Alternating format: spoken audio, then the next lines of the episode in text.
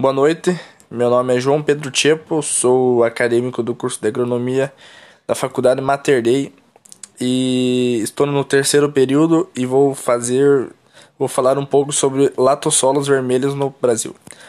Os latossolos vermelhos apresentam cor vermelha acentuada devido aos elevados teores de óxidos de ferro presentes no material de origem, em locais drenados e com características de cor, textura e estrutura em profundidade são comuns na re nas regiões centro-oeste, sul e sudeste do país, sendo assim responsáveis pela maior parte da produção de grãos do país, pois predominam nessas regiões em maioria solos de relevo plano e ondulado suavemente, assim propiciando a mecanização agrícola.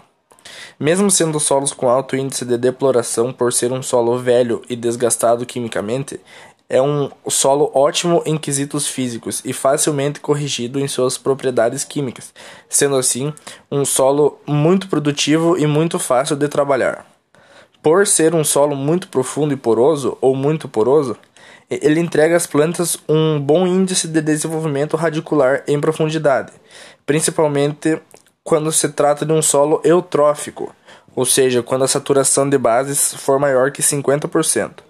Por outro lado, se o solo for distrófico, ácrico e etc., o potencial produtivo será reduzido pelo fato que a saturação de base nessas características é menor que 50%.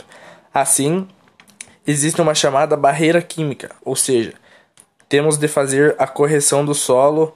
É, podemos usar um exemplo do calcário e do gesso. Por que o calcário e o gesso? O calcário e o gesso devolvem o cálcio para o solo, porque o cálcio é um dos mais prejudicados na saturação de base.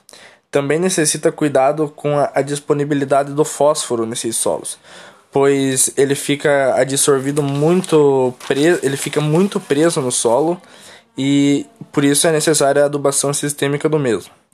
É, outras características desse solo são a baixa quantidade de água disponível às plantas e a alta suscetibilidade à compactação do mesmo.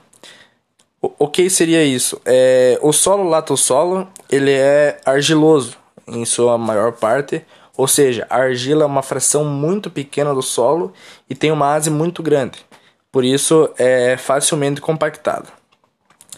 É, acho que seria isso um resumo do latossolo vermelho no Brasil. Muito obrigado.